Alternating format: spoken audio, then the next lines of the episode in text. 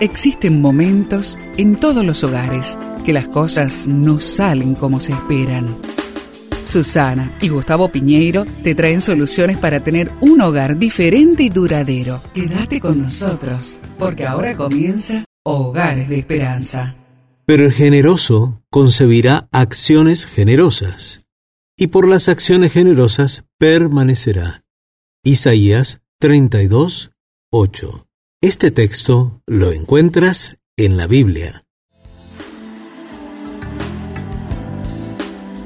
Una de las declaraciones más asombrosas del famoso psiquiatra Alfred Adler fue, puedes sanar en 14 días si sigues esta prescripción.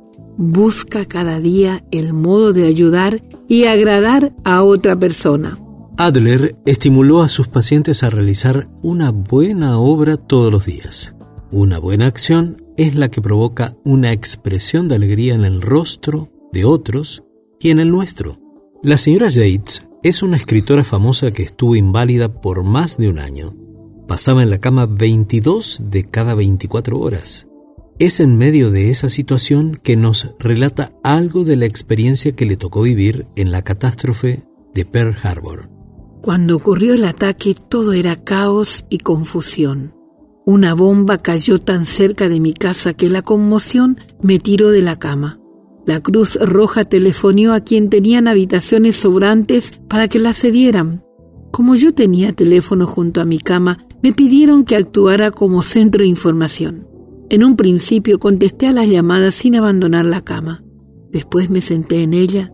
Finalmente estuve tan atareada y excitada que me olvidé por completo de mi debilidad. El ataque de Pearl Harbor hizo que mi atención abandonara mi persona y se fijara en los demás. Me olvidé de mí misma y ya no he vuelto a la cama, salvo para las ocho horas de un sueño regular de cada noche y reparador. Si tú quieres ser sano, pues entonces empieza a interesarte en los demás. Te propongo algo.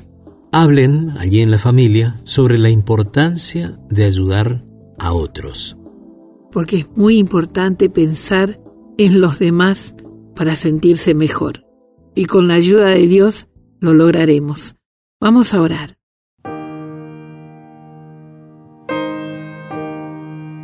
Padre nuestro que estás en los cielos, ayúdame a pensar en otros y no solo en mí mismo y te lo pedimos juntos, en el nombre de Jesús. Amén.